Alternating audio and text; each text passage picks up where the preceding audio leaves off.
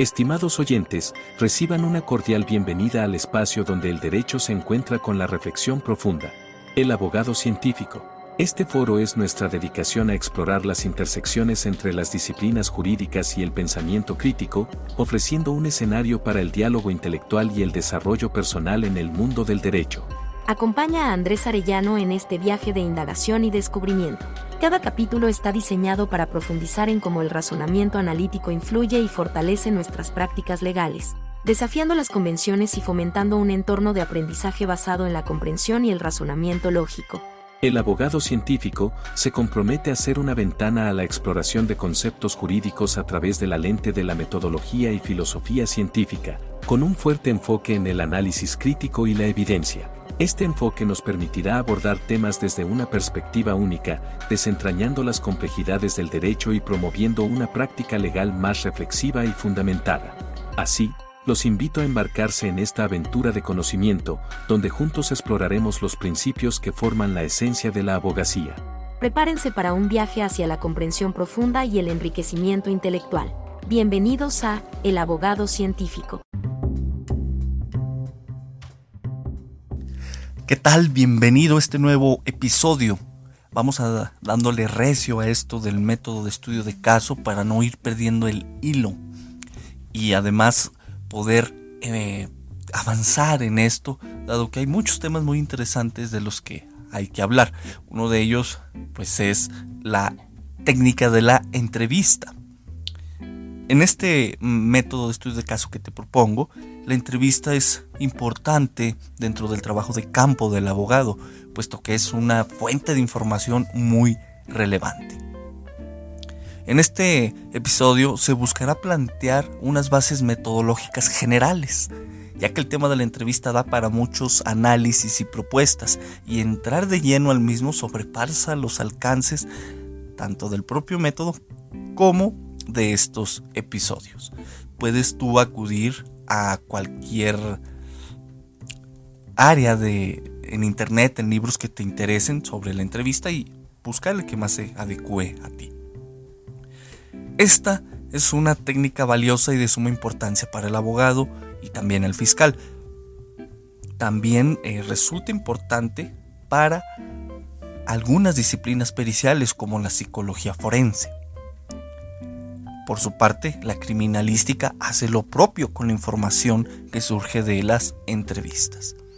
Así pues, puede establecerse que dentro de un caso existirá al menos una persona a la cual hay que entrevistar.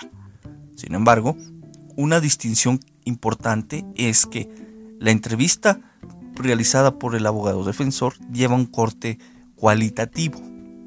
También es importante establecer que entrevistar no es lo mismo que interrogar. Te repito, entrevistar no es lo mismo que interrogar el fin que se persiga con la entrevista va a depender de ti como abogado y el contexto de tu caso. Sin perder de vista que toda entrevista debe ser voluntaria. Para realizar una entrevista se requiere tener preparado el material, el lugar y previsto el tiempo aproximado que durará la entrevista. Importantísimo ser muy observador. Hay que estar preparado como observadores. Pues como dice Sampieri, un buen observador cualitativo necesita saber escuchar y utilizar todos los sentidos, poner atención a los detalles, poseer habilidades para descifrar y comprender conductas, ser reflexivo y flexible para cambiar el centro de atención si es necesario. Este mismo autor, Sampieri, señala las características de las entrevistas cualitativas. Son siete. El principio y el final de la entrevista no se predeterminan ni se definen con claridad. Incluso las entrevistas pueden efectuarse en varias etapas. Es flexible. Las preguntas y el orden en que se hacen se adecúan a los participantes. La entrevista cualitativa es de buena medida anecdótica tiene un carácter más amistoso. El entrevistador comparte con el entrevistado el ritmo y la dirección de la entrevista. El contexto social es considerado y resulta fundamental para la interpretación de significados. El entrevistador ajusta su comunicación a las normas y lenguaje del entrevistado. Las preguntas son abiertas y neutrales, ya que pretenden obtener perspectivas, experiencias y opiniones detalladas de los participantes en su propio lenguaje. Esto que señala Sampieri, esto último de obtener experiencias y opiniones detalladas de los participantes en su propio lenguaje es muy importante, ya que pues sabemos se pueden realizar ejercicios hermenéuticos en los textos y una entrevista escrita pues bueno, conlleva un lenguaje que está ahí y puede ser interpretado, pero el propio lenguaje que maneja el testigo es importante, o la persona que se entrevista es importante plasmarlo en su literalidad en cualquier entrevista, ya que cambiar palabras se puede detectar incluso en algún momento del proceso. En consecuencia, evitar ese tipo de manipulaciones del lenguaje y ser lo más explícito y lo más literal posible. Dado Ahora bien, dado el aspecto práctico y pedagógico que presenta la propuesta de Muñoz Razo, el cual citamos en el episodio anterior, esto en torno a la entrevista, es que se, te propongo sus conceptos y clasificaciones para ilustrar los tipos de entrevista y preguntas que se pueden realizar, así como las formas de realizar una entrevista.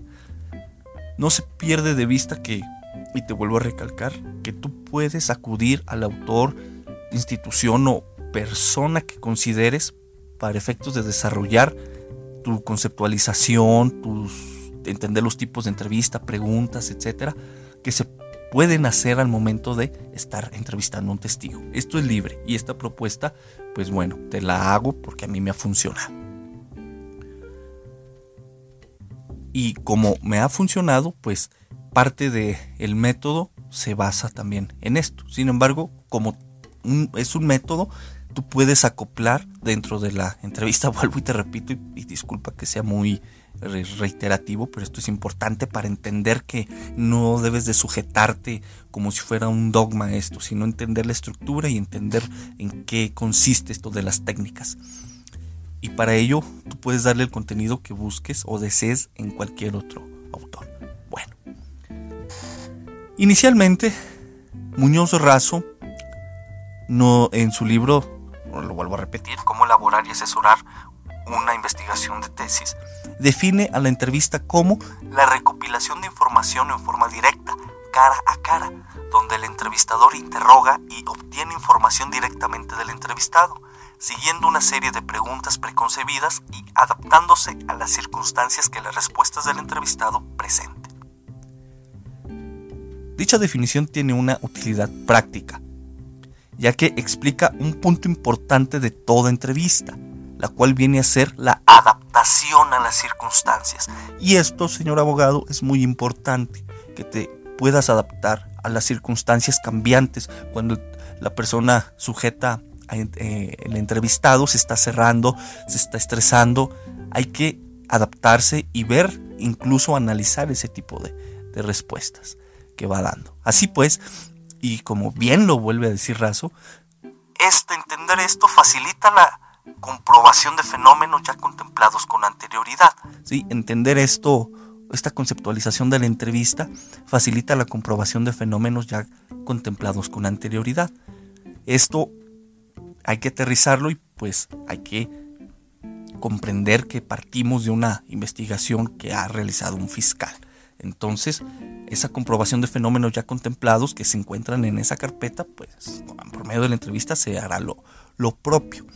Nótese cómo cuando se habló de la observación en el episodio pasado, igualmente se le dio una connotación de índole comprobatoria. Esto no hay que perderlo de vista, que tanto a través de la entrevista, a través de la observación, se va facilitando la comprobación de esos fenómenos contemplados con anterioridad. Una de las personas que puede entrevistarse en todo caso, enunciativamente y sin limitar, son fiscales, abogados, peritos, policías, testigos y en algunos casos las propias víctimas.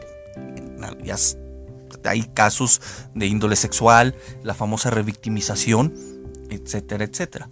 Por eso hay casos en los que está, hay que luchar por entrevistar a la víctima y en otros casos donde de plano a veces no es posible. No vamos a entrar a si es violatorio de derechos o no, estamos en el ámbito metodológico.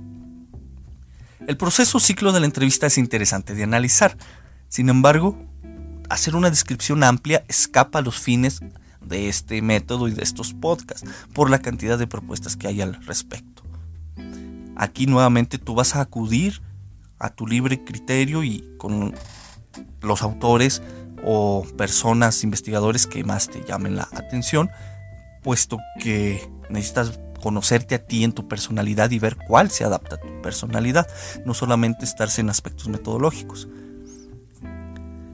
Aquí en, este, en esta propuesta pues se sigue el ciclo de raso, que es un inicio, una apertura, un clímax y un cierre. No se van a describir. Lo que, porque lo que interesa explayarse lo que interesa explayarse ahorita es en los tipos de entrevista y los tipos de pregunta y su forma, cómo hay que entrevistar. No hay que pasar por alto que en toda entrevista, al realizarse esta cara a cara, la observación directa juega un papel importante para, entre muchas cosas, identificar el lugar donde se está desarrollando la entrevista, si hay distractores o influencias externas. En esto de las influencias externas, por ejemplo, una persona presente, un caso muy concreto, cuando vas a entrevistar a un testigo en sede ministerial y quiere estar el fiscal presente. También ser observador es estar al tanto de la dirección que está tomando la propia entrevista, el lenguaje no verbal de la persona entrevistada, etc. Muchos otros factores que influyen. Por eso hay que ser muy observador. Algo importante es que el tipo de entrevistas y la estructura y contenido de la pregunta en sí que nos va a dar datos significativos sí variará en cuanto al sujeto que se entrevista, pues algunas pueden ser algunas preguntas pueden ser muy técnicas, otras no. Por ejemplo, algunas preguntas de sentido común para ciertos testigos. Aquí es el caso de que si se entrevista a peritos, fiscales, abogados, policías, o bien se entrevista a testigos que no tengan una relación con disciplinas periciales o con el derecho o con alguna ciencia. Esto debe tenerse muy presente porque el conocimiento que el sujeto entrevistado tenga en torno a una ciencia requerirá de mayor enfoque y capacidad para preguntar por ti como abogado. Por ello, pues obviamente es importante formarse en diversas ciencias. Y ahí está uno de los retos de, que tiene uno como abogado. La guía inicial para entrevistar a un sujeto lo será eh, propiamente la problematización del caso, es decir, el hecho y la calificación jurídica. También nuestra unidad de análisis y las propias preguntas de investigación que se plantearon al inicio, en conjunto, todo esto también con el marco referencial. Por eso esa parte es bien importante bien delimitarla porque ya una vez estando en el campo, haciendo preguntas, aquellos nos van a dotar de objetividad, nos van a orientar y no vamos a andar de, eh, buscando a ver qué encontramos, sino que ya vamos sobre algo un tanto concreto, salvo algunas excepciones, como se verá un poquito más adelante. Esto último en cuanto a las preguntas de investigación que se plantearon al inicio del estudio del caso, no significa que aquellas preguntas se le harán directamente al sujeto investigado, ah, perdón, al sujeto que estamos entrevistando, sino que el objeto empírico o teórico que conforme aquella pregunta de investigación de nuestro respectivo marco va a orientar las preguntas a realizar dentro de una investigación. Aquí te remito al episodio de las estructuras de las preguntas de investigación. Conjuntamente con esto, el marco referencial con los diversos antecedentes válidos como las tesis aisladas, jurisprudencias, diversas normatividades que hayas puesto, vas a, se puede extraer información para en su momento, si toca, por ejemplo, entrevistar a un fiscal, entrevistar a un policía, hacer preguntas acordes al derecho, acordes a ciertos aspectos éticos, eh, aspectos de su propia función. Bien. Si dentro del análisis que se hace de la carpeta de investigación se desprende que existen o no documentos o entrevistas previas realizadas por un sujeto, pues también tenemos ahí un punto a indagar, ¿verdad? Esto último influye en cuanto a que si existe un documento realizado por cierta persona, se pueden obtener mayores detalles respecto a ese documento y el contexto en que fue realizado. Esto siempre y cuando, y tu caso y tu criterio, eh, deseas impugnar la veracidad de ese documento. Sabemos que hay periciales, pero acuérdate del principio de triangulación. En cuanto a la existencia de una entrevista, se tiene, ojo con esto, se tiene ya cierta información de la cual se puede partir. Sin embargo, la información proporcionada en esas entrevistas a veces no está completa y de ahí que se requieren una nueva entrevista. Hace unos minutos te dije que el fin que se persiga con la entrevista dependerá del abogado y el caso. Además, que toda entrevista debe ser voluntaria. Habrá casos en los que será necesario realizar una entrevista dirigida, la cual está centrada en las opiniones del entrevistado y en el cual se tiene un guion concreto, el cual no permite que se varíe o se salga del tema. Este tipo de entrevista es útil para corroborar, rectificar o evaluar datos con el entrevistado, pero se requiere contar con un cúmulo de información que permita saber de qué se hablará y cuál será el guion de la entrevista. En la entrevista exploratoria, lo que se busca es acercarse y familiarizarse con el problema o tema a investigar para encontrar un punto de partida y los métodos y técnicas a aplicar. En la entrevista de comprobación, lo que se pretende es confirmar la validez de la información existente e igualmente complementarla. Con esto se puede ir corroborando, rectificando, evaluando o modificando la información obtenida. Con la entrevista de información se busca obtener datos de índole científica. Sin embargo, estas no son sencillas de realizar, hay que tener claro esto, ya que requieren de conocimientos concretos por parte del entrevistador, puesto que quien se entrevista suele ser persona, una persona experta en un tema o en una ciencia.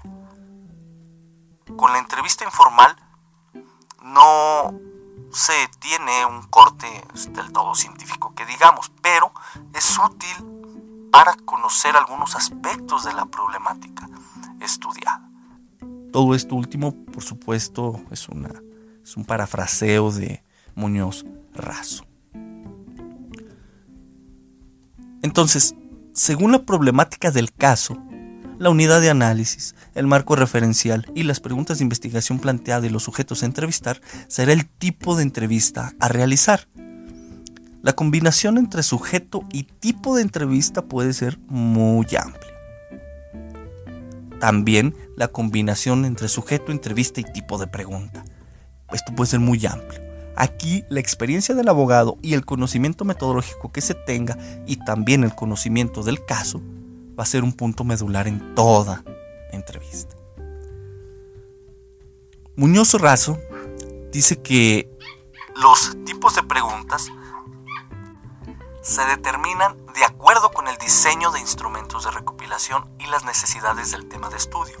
El investigador determinará el tipo de preguntas que utilizará para obtener información en sus entrevistas. Preguntas abiertas, para dar libertad al entrevistado a que se explaye y aporte información valiosa. Preguntas cerradas, para limitar, especificar y concentrar las respuestas. Preguntas de sondeo, para determinar alcances, conocimientos y grado de colaboración del entrevistado. De cierre, para complementar o corroborar la información obtenida. Se ha venido hablando de la técnica de la entrevista y los tipos de preguntas a realizar. Sin embargo, al momento de estar entrevistando a un sujeto, se requiere conducir la entrevista. Esto amerita una técnica que Muñoz Razo llama técnica de conducción de la entrevista, que ayuda a dar forma a la estructura de la entrevista. esta estructura de la entrevista, mediante la aplicación de esta técnica, el autor que seguimos propone lo siguiente, o los siguientes, las siguientes estructuras de una entrevista. Está la entrevista embudo. Esta entrevista inicia con preguntas generales hasta llegar a preguntas específicas. Este tipo de entrevistas es útil para vencer la resistencia inicial de los entrevistados y motivar su cooperación. Está la entrevista tipo piramidal. Comienzan con preguntas cerradas, específicas y directas hasta avanzar a preguntas abiertas. Para esto, se requiere tener un guion establecido de lo que se busca conocer. La entrevista diamante se realizan preguntas cerradas que conllevan un tema específico, luego preguntas abiertas y luego preguntas cerradas. Según evoluciona la entrevista, se van haciendo preguntas abiertas. En ciertos momentos vuelves a centrar la entrevista en preguntas cerradas. La entrevista reloj de arena inicia con preguntas generales y según avance la entrevista, se van centrando en preguntas cerradas y luego se vuelven a incluir preguntas abiertas o preguntas generales. Ya sé, estos nombres son muy están muy curiosos, sin embargo, no entremos en cosas estéticas, sino en la funcionalidad práctica que propone la estructura de la entrevista. Las preguntas abiertas, las preguntas cerradas tienen una estructura sintáctica y semántica concreta. Sin embargo, pues poco se ha explorado, por ello tú como abogado habrás de realizar tu propio enfoque y estilo y en este sentido, pues dada la, extensión de, de esto y el episodio, no haremos de momento mención a cómo se hacen esas preguntas cerradas, a cómo se hacen esas preguntas abiertas, ya que su contenido depende de un caso específico. ¿Se pueden poner ejemplos? Efectivamente. Sin embargo, de momento lo que interesa es conocer esta conceptualización. Con todo lo expuesto, se tiene o ya tienes una pauta para iniciar y guiar una entrevista sin caer en subjetividades y sin convertirla en un interrogatorio. Esto es muy importante.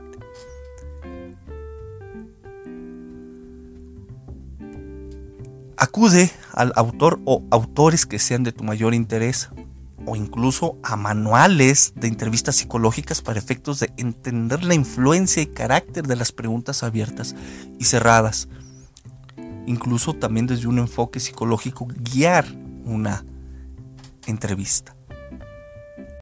Hasta aquí este episodio. Compártelo con quien desees.